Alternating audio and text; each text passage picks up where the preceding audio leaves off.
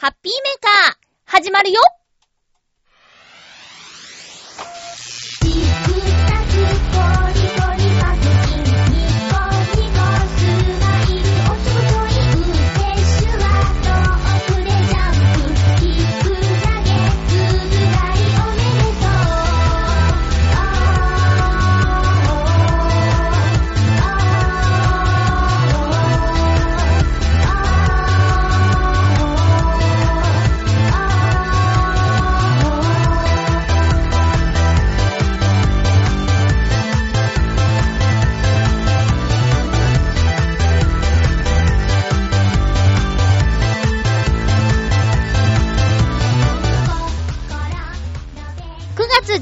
日、まゆっちょのハッピーメーカー。この番組は、ハッピーな時間を一緒に過ごしましょうというコンセプトのもと、ちょわへよ .com のサポートでお届けしておりまーす。いつになったら秋になるんでしょうか？収録している今日は、え土曜日なんですけど、今日も暑いですね。で、さっきね、一瞬だけ雨がブワーって降ったんですよ。ほんの一瞬だけ。またイタジェラのカズチンに何か楽しいことがあったのかななんて天気を見て想像する最近のまゆっちょです。えー、今回もハッピーメーカーお便りいただいています。最後までお聞きください。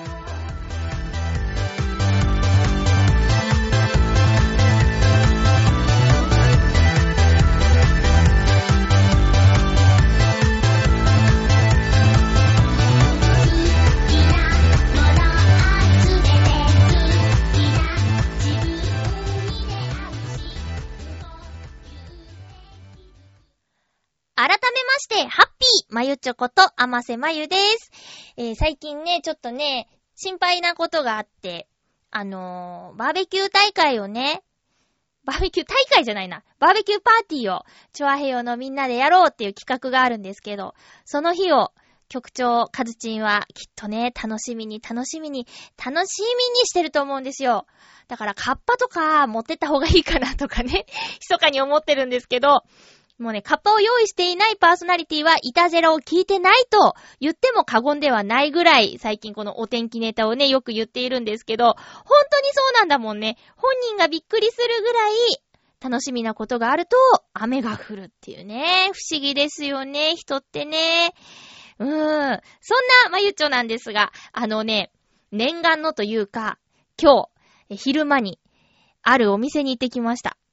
えー、めちゃイケっていう番組の中のコーナーで、ガリタ食堂っていうのがあるんですけど、あの、かがりさんっていうね、あの、スタッフさんが、ディレクターさん？プロデューサーさん？今どっちなんだろう ?P になったのかな？がね、あの、行きつけのお店を案内するっていうコーナーなんですけど、えー、まあ、その、かがりさんっていう人はね、とっても滑腹のいい人なんで、よく食べるんですよ。で、えー、やべっち、やべさんは、すごくね、あの、痩せてらっしゃる。で、あの、デブエットっていう、ダイエットに対抗してデブエットっていうね、あの、もっと太った方がいいよって矢部さんに対して、美味しいものを食べさせるコーナーがあるんですけど、それに出てきたお店、今までね、バルバッコアグリルっていうところは行ってきたんです。たくさん食べたいっていうよりも、なんだかね、そこはシステムが面白くって、あの、お肉食べ放題なんですよ。うん。で、どんな風に出てくるかというと、なんだろうな、あれ。串？大きな串に肉が刺さってて、それを、こう、一枚ずつ切り分けてくれるっていう。それを店員さんが席に回ってきて、いる人はちょっと声をかけて、あの、肉を切ってもらうっていうシステムのお店なんですよね。で、お腹がいっぱいの時は、テーブルにあるチップをね、お腹いっぱいマーク、まあ、裏か表かなんですけど、に変えといて、ゆっくり楽しめる。そこは、サラダバーも充実してて、お肉がそんなに食べられない人も野菜をいっぱい食べることができるよっていう風に紹介されてたんで行ったんですけど、ここはまたとっても良かったです。私はやっぱりお肉あんまり食べられなくって、焼きパイナップルにハマっちゃってたんですけどね。そんな、あの、コーナーがあって、そこで気になってたお店。最近私ね、毎日のように築地に行ってるんですけど、築地には美味しいお店がいっぱいあるでしょ？築地卸売市場があるんでね。え、そこも前その番組で登場してたんですよ、築地。で、えー、築地にある、なんだっけ、名前。えっとね、もつ煮込み屋さんがあってね、えっ、と、きつね屋さん牛丼ホルモンきつね屋さんっていうところがあって、たまたま道を通ってたら、あの、ガリタ食堂で取材しましたマークのステッカーが貼ってあるお店があって、もつ煮込みの鍋がぐつぐつ店頭で茹で、茹でられてたんで、あ、ここだと思って、一緒にいた人と一緒に、あの、もつ煮丼を食べました。もつ煮丼800円なんですけど、まあ、立ち食いですね。ちょっとだけカウンター席あるんですけど、まあ、ほとんど立ち食いです。でね、美味しかった。すごく。もつが柔らかく煮込まれてて、あと、こんにゃくも入ってるんですけど、こんにゃくって味が染み込みにくいじゃないですか。そこにね、もう、がっつり。噛み切ったら内側までお味噌の味がするような、それぐらい味が染み込んでて、ものすごく美味しかったです。ただ、まあ、量がそんな特盛りとかじゃないんですけど、お腹いっぱいになっちゃって、で、えー、立ち食いもあんまり慣れたものではないので、その、なんだろうな、雰囲気？うん、とかですごいお腹いっぱいになっちゃって、あの、食べきれず、あの、一緒にいた人に食べてもらったんだけど、いやでもね、面白いですよ。うん。テレビで見たお店に行くの好きなんです。ミーハーなんでね。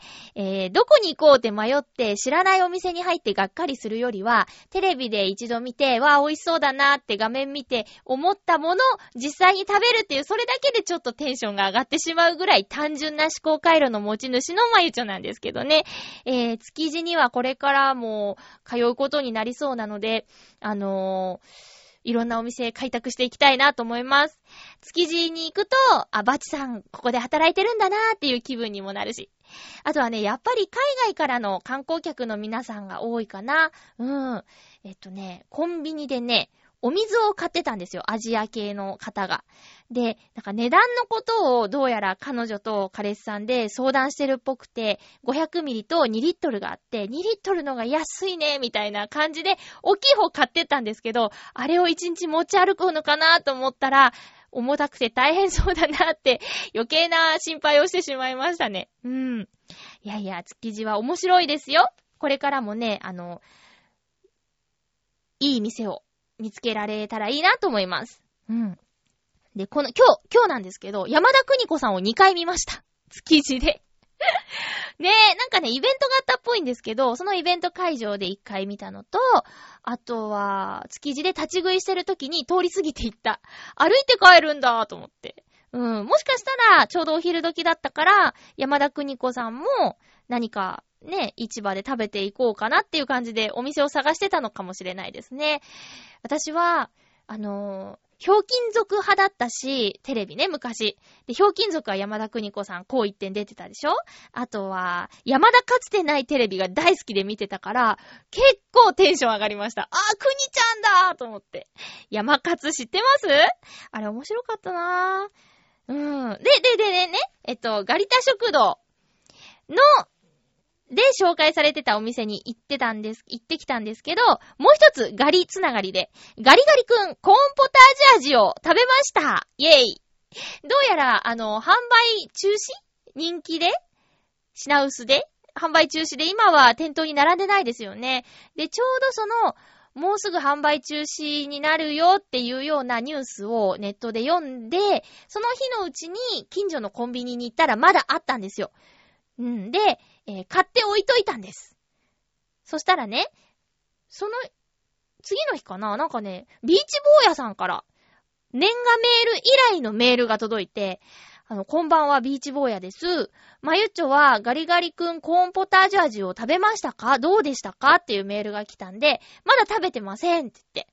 で、でも、今日、あ、昨日買って、冷凍庫の中に入ってますよって、メールしたら、いや、僕も、弟が買ってきて、今、あるんだけど、怖くて手が出せませんって。で、まゆちょが食べるときにメールください。一緒に食べますっていうメールが来たんです。で、はーいって言って、ちょっとね、あの、冷凍庫にガリガリ君があることも、ちょっと忘れてたんですけど、はーっと思い立って、金曜の夜中1時に食べたいと思ったんですよ。で、食べたいと思って、あ、そうだ、ビーチ坊やさんに食べるよって言わなきゃと思って、でもそんなね、夜中の1時に起きてるなんて思わないけど、一応、約束だから、今からガリガリ君ポン、コーンポタージュ味食べますってメールしたの。そしたらなんと、すぐ返事が来て、じゃあ僕も食べますみたいな。で、一緒に食べましたねえ。で、ビーチ坊やさんもね、あのー、まあ、美味しいとは言ってなかったよね。うん。面白いって言ってた。面白いビーチ坊やさんが面白いって言うんだから面白いんだと思う。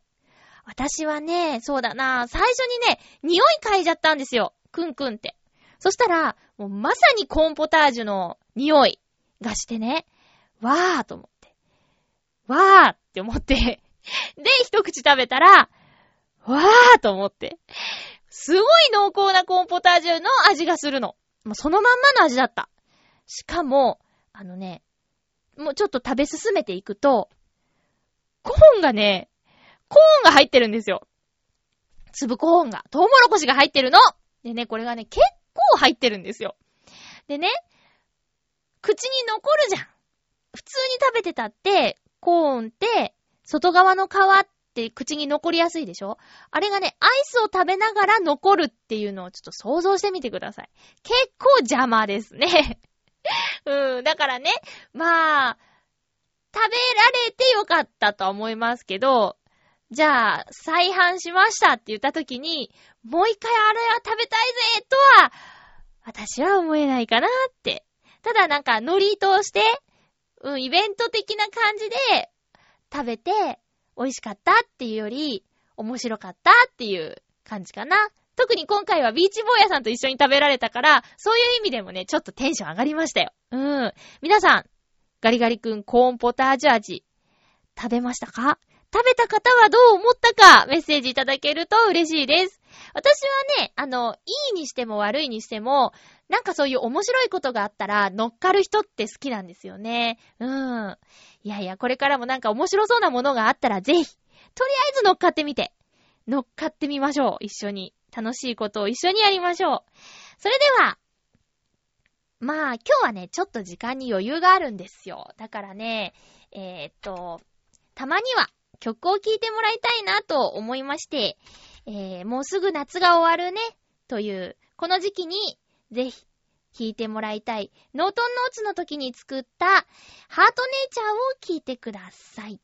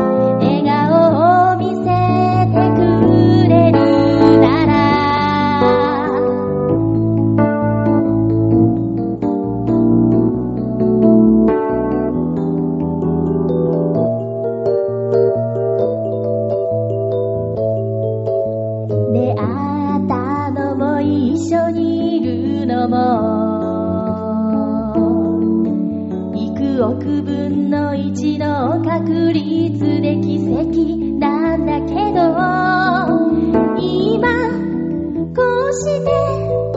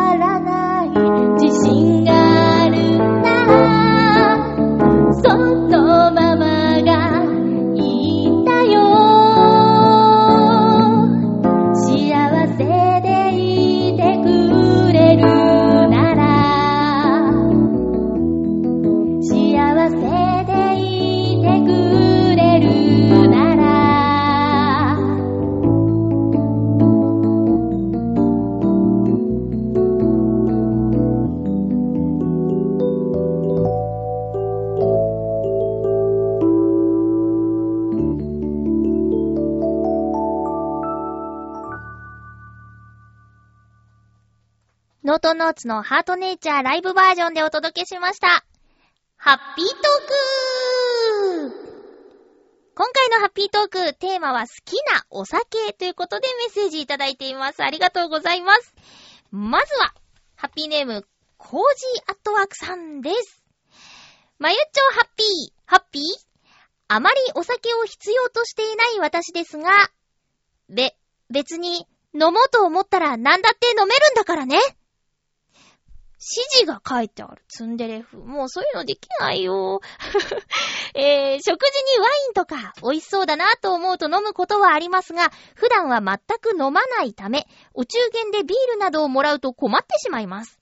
だいたい料理に使ってしまうので、ち、ちょっともったいない気も。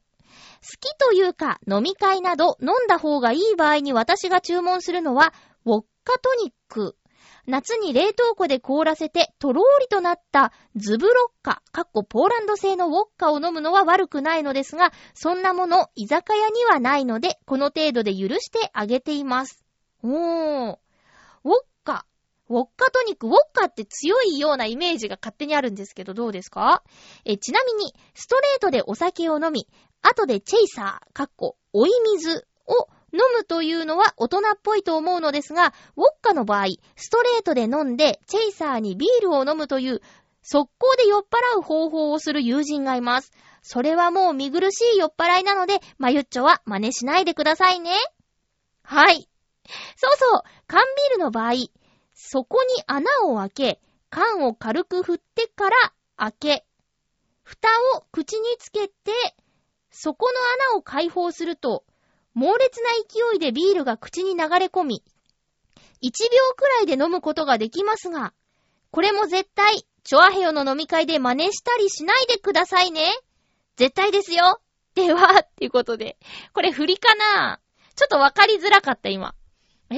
缶ビールの場合、そこに穴を開け、缶ビールの底に穴を開け、缶を軽く振ってから、プシュッと開けて、蓋を口につけて、そこの穴を開放すると。えぇ、ー、え？こう、上に向かなきゃダメですよね。あ、そこに穴を開けた後、そこは指とかで塞いどかなきゃいけないですよね。で、振って、普通に蓋を開けて、蓋を口につけて、そこの穴を開放すると、危なくない？これ。なんか、バオさんあたりが知ってそうだけどね。よくお酒飲まれているから。でも、バオさんのお酒の飲み方は心配になっちゃうからな。真似しませんよ。それにさせません。守らなきゃいけない。ゆっこちゃんとかね、なつひちゃんがいるからね。そんで酔っ払って絡まれたら私も本当にグーでパンチですよ。グーパンですよ。ほんともう困っちゃいますからね。あ、コージアトワークさんもあんまりお酒お酒って感じじゃないんですね。うん。食事にワイン、そうなんです。そういうの憧れるけど、肉なら赤かな？とか、魚は白だね？とか、あ、白身魚白だね？とかね。そういう感じでしょ？知ってるんだけどね、やったことないよ。お中元か。お中元でビール。うーん、確かに。あとはさりげなくコージアートワークさんが料理男子だってことをぶっこんできましたね。大体料理に使ってしまうのでっていうところ。ビールを料理に使うなんて、なんか2ですね。お肉を柔らかくしようかとかそういう感じですか？あとは、焼きそばにビールとかね、ありますよね。うーん。ズブロッカ。飲んだことない。ウォッカを飲んだことないかな誰かが飲んでるのをちょっとこう舐めさせてもらったとかっていうのはあるかなうーん。そう、酔っ払うのもね、なんか楽しいぜってテンションが上がるぐらいの酔っ払いさんならいいんだけど、もう、はぁ、はぁって言っちゃうぐらいの、あれはほんと恥ずかしいし、困っちゃうからやめてほしいよね。まあ、お酒は楽しく、あ、飲んでも飲まれるなです。お酒は飲んでも飲まれるなですよ。うん。コージアットワークさん、ありがとうございました。続きまして。えー、っと、ハッピーネーム、水なぎさん。ありがとうございます。今回のお題は、あ、ごめんごめん。えー、まゆっちょハッピー、ハッピー？水なぎです。どうもです。今回のお題は好きなお酒ですね。はい。私はお酒は弱くてあまり量は飲めないですが、友人と年に何回か飲みに行ったり食事をしたりという時には少しだけ飲みます。私が飲むのは最初の一杯として生ビール。そしてまったり味わいたい時にはワインをいただきます。これでも、トカチワインバイザーの資格を持っているので、ワインの製造法には詳しいんですよ、笑い。飲めなくてもね、ワインの資格があるんだもんね。最近では、ビールのような発泡酒が、たくさん出回っていますけど、たくさん飲む人には安い発泡酒がお得かもしれませんけど、私のように少ししか飲まない人間には、多少高くても美味しい本物のビールを飲むようにしています。ワインの方は、十勝ワインを中心に、北海道のワインを選ぶことが多いです。やっぱりですね。え、辛口よりも甘めの方が好きですね。あとは、ちょっと背伸びをして、ヴィンテージものとか。すごい。なんか大人って感じ。北海道の池田町に行った時には、町営のワイン場に寄るようにしています。ワイン場に寄るようにしています。そこでは無料で試飲もできますし、赤か白を選んで3種類のワインを少しずつテイスティングできるコーナーもあります。私はお酒に弱いので、テイスティングの量だけで十分満足できるので、かなり安上がりです。わかるー。これすごいわかります。お酒が弱くて残念なことは、お酒に合わせた料理というものが味わえないことでしょうか特に日本酒には弱いので残念な思いをすることが多いですね。どうしてもそういうお店に行きたいときは、お酒が強い友人を誘って一緒に行ってもらうようにしています。そして私は食べる方を中心で参加、笑い。正直、もう少しお酒に強くなりたいですね。ではでは、という水なぎさんでした。ありがとうございます。とっても共感します。うーん。そうなんですよね。このお酒にはこれが、この料理が合うよとか、あとは、なんだろう、日本酒のメニューが豊富な店とかに行くと気になるんだけど飲めないから味わえない。知らない？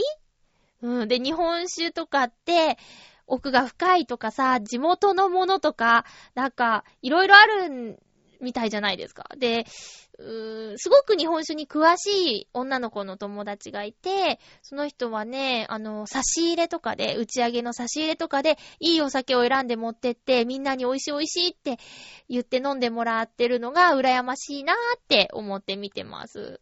ねえ。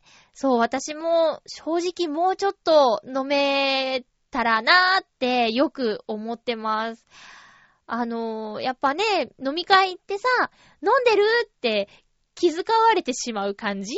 うん、飲めないんだって思いながら、あ、いただいてますって言って、で、なんだろう、ビールとかってさ、時間が経つと美味しくなくなるでしょ？あの、時間が経たなくても美味しいと感じてないまゆちょなんですけど、炭酸のものって気が抜けたらもう本当に、なんだろうなうん、味わいが全くなくなってしまうじゃないですか。それで逃げ道として出会ったのが梅酒なんですよね。梅酒ロック。うん。で、ちびちびやってて。で、梅酒はロックだから、あの、あんまりグビグビもいけないだろうってみんなもわかってるから、さっさと開けろって言われないし、ちびちび自分のペースで飲めるのが梅酒ロックなんですね。うん。まあ、梅酒ロックに限らず果実酒だったら、果実酒のロックだったら、特に白桃酒なんて美味しいなって思うし、あとレモン酒、あれも好きだな。そんなのをね、ちびちび飲んでます。でも本当は、みんなと同じぐらいのペースで生ビールどんどん飲んでみたいし、ビアガーデンとか憧れるし、それでもやっぱりね、2杯以上飲むと身の危険を感じるんでね、ちゃんと一人で帰れないとか、トイレからなんか別にね、気持ち悪いとかじゃないんですけど、ふらふらして出られなくなっちゃうとか、まあ、貧血みたいになっちゃうんですよね。だから多分ね、ダメなんだと思います。うん。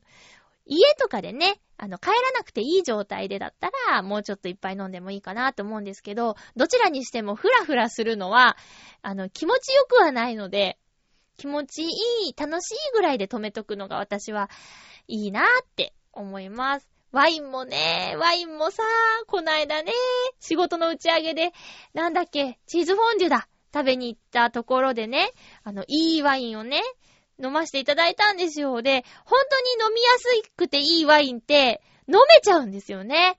ただ、私はあんまり強くないということを忘れてしまっていたがために、途中で奥の席でずっと寝ているという始末です。最悪ですよね。仕事先の打ち上げでですよ。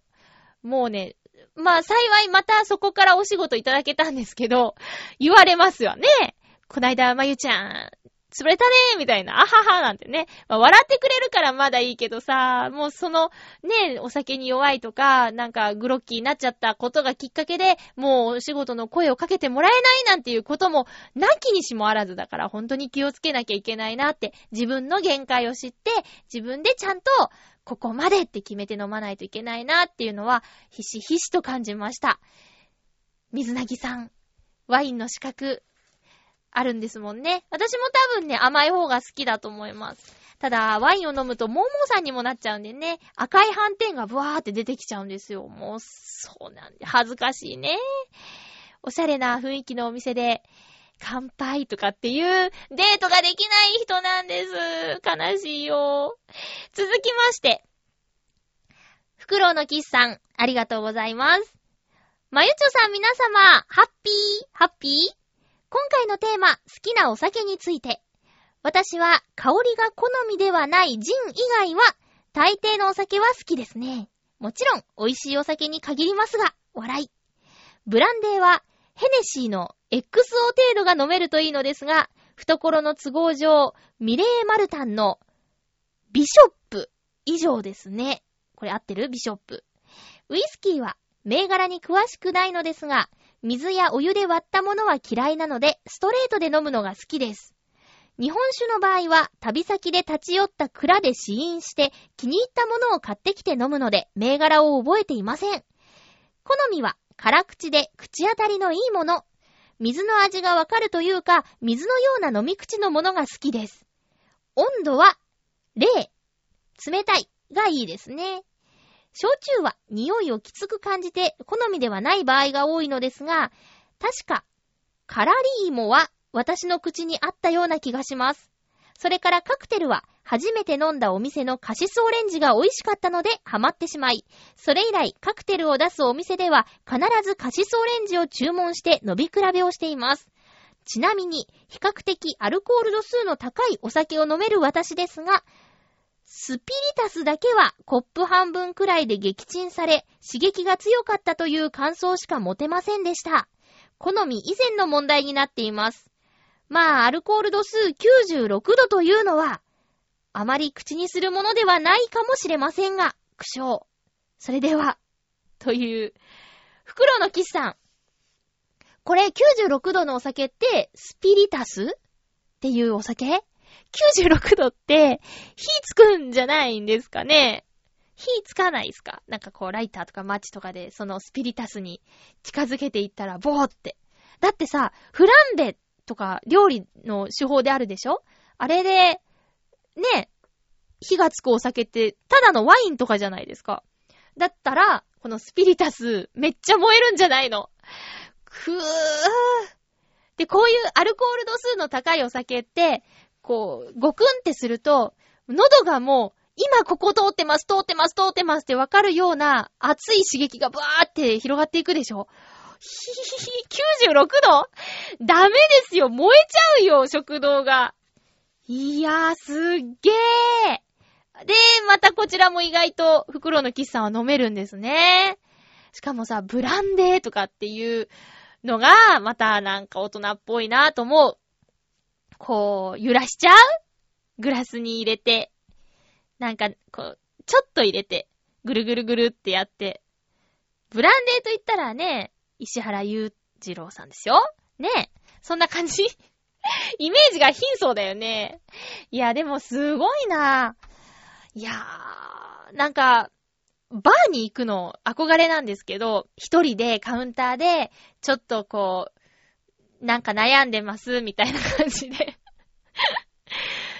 なんか行きつけのバーとかがあったとして、バーテンさんに、たまに声かけられて、微笑み返して、スマートに。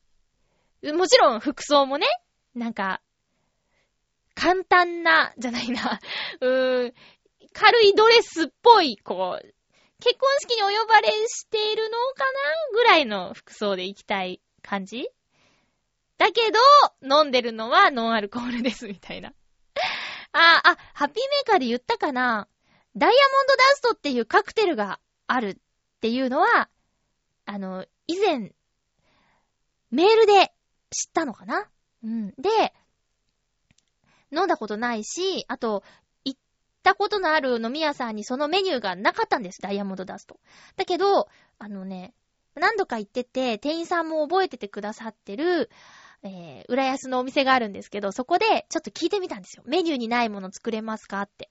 で、あ、ちょっとじゃあ、あの、一応調べて作るんで言ってみてくださいって言われて、ダイヤモンドダストが飲みたいですって伝えたら、あーって言って作ってくれたんですけど、結構美味しかったよ。見た目はね、なんか白くて、で、青いリキュールがビューイーってかかってる感じ。うん。なんだっけな？何の味だっけな？何がメインだったっけな？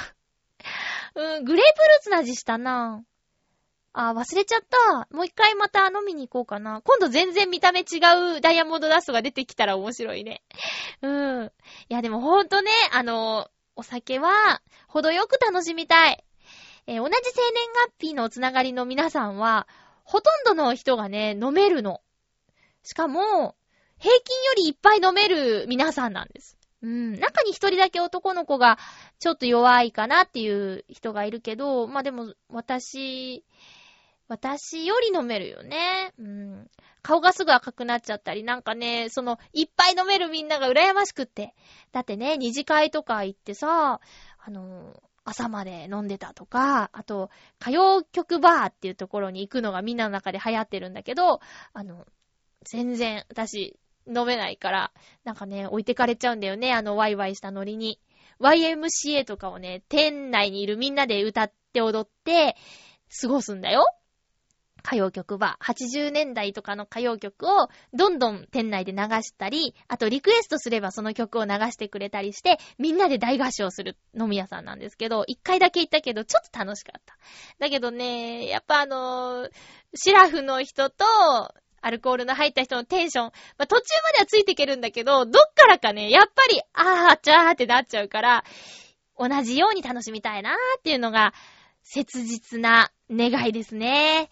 えー、メッセージ、どうもありがとうございました。お酒は飲んでも飲まれるなで皆さん楽しいお酒ライフを過ごしてくださいね。ということで、えー、っと、普通歌ご紹介しましょう。ハッピーネーム、水なぎさん。おはがきでいただきました。嬉しい。えー、まゆっちょハッピー。ハッピー？あ、これ普通歌じゃない。おはつでゴーのコーナーへのお便りです。先日、初めて宝塚のミュージカルを兵庫県宝塚市の大劇場で見てきました。いつか宝塚のミュージカルを見たいと思っていたのですが、なかなかそのきっかけがなかったのですが、今回ようやくそのきっかけとなるチャンスが到来。演目が SF 小説を原作とした銀河英雄伝説で、私の好きな作品を上演すると知り、宝塚を見たことがある友人を誘って行ってきました。せっかくなら東京の劇場でなく本場で見たいと思っていましたので、わざわざ兵庫県まで行ってきたという次第です。思っていたより敷居は低く気持ちよく楽しむことができました。オーケストラによる生演奏と映像を駆使した迫力のある素敵な舞台でした。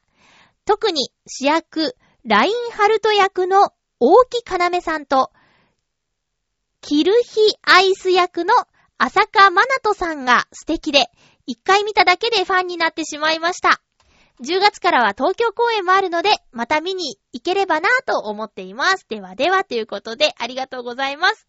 えー、ちなみに、ポストカードでいただいたんですが、このポストカードの写真は、結城かなめさん演じる、ラインハルト・フォン・ローエングラムですっていうことで、水なぎさんって、すごい、優しい、優しいというかなんか太っ腹というか、だって、ファンになっちゃったんでしょ？もし私だったら、この、ファンになった人のね、はがきは、自分で置いといて、そうじゃない他のキャストのハガキを使って、メールを、メッセージをね、送っちゃうと思うんです、私だったら。まあ、器が小さいのかな？水なぎさんの器が大きいのかな？でも水なぎさんはこの一番好きになった女優さんのね、ハガキでくださったし、あとね、もうちょっと細かいかもしれないんだけど、切手がね、可愛いんですよ。いつもそう、水なぎさん切手いつも可愛いんだけど、今回はね、ミッキーの切手なんだよね。こんな切手あるんだね。ミッキーマウスの、あの、切手。あ、これ初めて見ました。すごい可愛い。なんかね、同じおはがきでも、こうやっていろんなところに気を使ってくださってるとありがたいなと思います。私も家族旅行で宝塚の、えー、本場のね、宝塚を見たことがあるんですけど、当日行ったので、立ち見だったんですよね。でね、まあ、そうだな。子供だったっていうのもあるけど、印象は特に、あの、お客さんなのかな？なんか香水の匂いがすごいなと思ったあの。会場中、なんかもう目が痛くなるような 匂いで充満していたなっていうのが正直な感想かな。ただ、えっと、二部構成になってて、お芝居の方はね、ちょっとよく覚えてないんだけど、あのー二部、二部、第二部の、あのね、なんだろう、レビューっていうのかな歌とダンスのところはすごいなーって、子供心に覚えてます。大階段とか歌いながら降りてくる感じとか、あの、ラインダンスとかでみんな足とか揃って、綺麗な長い足がいっぱいブワーってあるんだよ。すごいなーと思った。立ち見で疲れたけど、第2部は感動したかなーうん。宝塚。まあ本場のね、ものを見るっていうのはいいですよね。しかも、最初の演目が好きな作品っていうことでね、あの、そういうのもいいきっかけだったと思います。うん。東京も有楽町にありますよね。あの、宝塚歌劇場？宝塚劇場？うん。あの、ちょうどそのビルの隣のビルで、えー、6年間ぐらい働いてたんで、あの、何かトップスターの方が卒業とかされるとき、えー、宝塚劇場の前に、ファンの人がね、綺麗に並ぶの。修学旅行なのかなっていうぐらい、一番前の人はしゃがんで、中腰で立って、みたいな、綺麗にね、みんな並んでるの、お行儀よく。うん。で、その光景を見て、あの、なんて礼儀正しいファンの皆さんなんだっていう風に思ってた。ねえ。でも、出てきたら、パシャパシャパシャってすごいフラッシュ焚かれて、キャーキャーって。まあ、女の人にモテる女の人って、よっぽど素敵な人なんだろうなーって思いますね。内側とか、うん、ファンに対する態度とかも素敵なんだろうなーっていうのは思います。うん。宝塚を卒業してから、テレビのね、ドラマとか映画とかに出る女優さんになる人も結構いっぱいいますからね。入学試験の時とかも、なんかもう入学が決まったっていうだけで号泣していたりね。うん。いやー、宝塚はすごいなと思うよ。結局その子供の頃の一回しか、あの舞台は見てないんですけどね。大人になった今はもう一回見てみたいなって思います。うん。水なぎさん、おはがき、なんか嬉しいね。ありがとうございます。えーと、じゃあね、コーナー行きますか。映画、映画先週お話しした映画見てきました。えー最強の二人っていう作品。確か話したと思うんですけど、えっ、とね、Facebook で、あのーナレーターの大江戸よしよしさんが、えーお世話になっているスタッフさんから勧められて面白そうだって言って予告編を貼り付けてくれてたんです。リンクしてくれてたんですけど、その予告編を見て私は、わあ、これは見たいぜと思って見てきました。でね、どんなお話かというと、えっ、と、事故で全身麻酔となり、車椅子生活を送る富豪と、図らずして介護役に抜粋されたスラム出身の黒人青年。共通点はゼロ。高級住宅地とスラム。ショパンとクールザギャング。超高級スーツとスウェット。洗練された会話と下ネタ。車椅子とソウルミュージックに乗ってバンプする体。二人の世界は衝突し続けるが、やがて互いを受け入れ、とんでもなくユーモアに富んだ最強の友情が生まれていくというストーリーなんですよ。でね、私は迂闊だったんですけど、これはね、フランス映画なんですね。なんだかんだと言って、あの、映画あって、アメリカの、英語の音の映画をよく見ていた私は、フランス映画ってあんまり見てなかったんですよね。まあ、レオンとか見たけど、吹き替えで見てたし、あとね、そういえばアメリにはハマらなかったなとかっていうのを後々思ったんですけどね。この最強の二人、ちょっとね、この日睡眠時間1.5時間で、レイトショーを見に行っちゃったんですよね。で、もちろん、開演前にリポで注入したんですけども、あのね、フランス語って、ほじょほじょほじょ？ほじょほじょ？ほじょほじょほじょ？って感じじゃないですか。これ友達には通じたんだけど、リスナーの皆さんにはどうかな？ほじょほじょ？ほじょほじょほじょ？ほじょほじょ？ほじょほじょ？ほじょほじょほじょ？ほじょほじょ？ほじょっていう感じなんですよ。でね、寝ました、私。くー、悔しいんだけど、あのね、途中、何回かうとっとしちゃって、うわ、いかんと思ってまた、ぐっと目を、手とかでね、目をバーって開けるんだけど、またカタって、うとうとってね、何回もしちゃって、いやー、もったいなかった。もう一回見に行きたいな。あの、だけど、だけど、断片的に覚えてるんですけど、面白かったです。いや、これ何の説得力もないのは分かってる。分かってるけど、おすすめします。うん。あのね、エンドロールでは、くっきり目が覚めてたんですけど、何の意味もないね。あのー、実話なんですよ。うん。で、実際の二人がちょっと映像で出てきたりね。エンディングで。そういうのもあったりして。うん。あとは、そうね。フランス映画だからっていうんでもないですけど、あの予告編結構派手なんですよ。にしちゃおとなしい本編かなっていうのはあるので、まあ映画館じゃなくても作品としてビデオとかでも、ビデオ、ビデオないね、DVD とかでも、あの、一度見てもらいたいなと思う最強の二人。私ももう一回ちゃんと見ます。でもね、あの、なんとなく覚えてるんだけど、すごく思いやりが溢れている作品だと思います。これほんともう冗談抜きで、本気でそう思ってるからね。うん、これおすすめします。興味のある方は、あーブログに予告編とか公式サイトとか、あの、リンクしたら見れますかね。予告見てみてください。ということで、映画映画のコーナーでした。見てきたよ。さて、えー、次回の予告しましょうかね。ぴったり1時間ではないんですけども。えー、っと、次回は9月25日の放送です。収録はまた、ちょっと未定です。テーマ、運動会の好きな競技。私、運動会自体は好きじゃなかったんですけど、その中でもこれはまあ、かろうじて頑張れるな、みたいな、えー競技があったら教えてください。えー、好きな競技。得意だった競技でもいいですよ。僕はリレーで走るのが得意だったとか、いつもアンカーで走ってたんでーすとかっていうお話でも大歓迎です。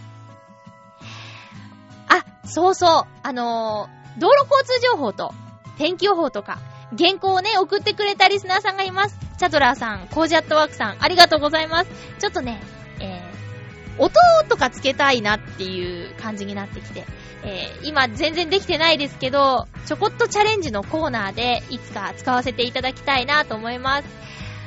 ちょっとね、また、ちょこっとチャレンジのコーナーが復活できる時が来たらその時に使わせていただきます。えー、送ってくれてありがとうございました。お送りしてきましたハッピーメーカー。そろそろお別れの時間ですが、もう一つ宣伝させてください私の大事なお友達の、小野功石さんが、銀座で、えー、展示をします。小野功石さんの個展のお知らせです。えー、2012年9月18日火曜日から9月29日土曜日まで、え、ー、と、11時から19時。最終日は17時まで、日曜祝日はお休み。えっ、ー、とね、銀座の妖精堂画廊で行われます。小野功石さんの作品は、実際に見ていただきたいなと思える立体的なものなので、ぜひお時間のある方は、銀座の妖精堂画廊まで行ってみてくださいね。こちらもブログで、あのー、ご紹介したいと思いますので、確認して行ってみてください。今度こそ、お相手は、まゆっちょこと、あませまゆでした。また来週、ハッピーな時間を一緒に過ごしましょう。ハッピー。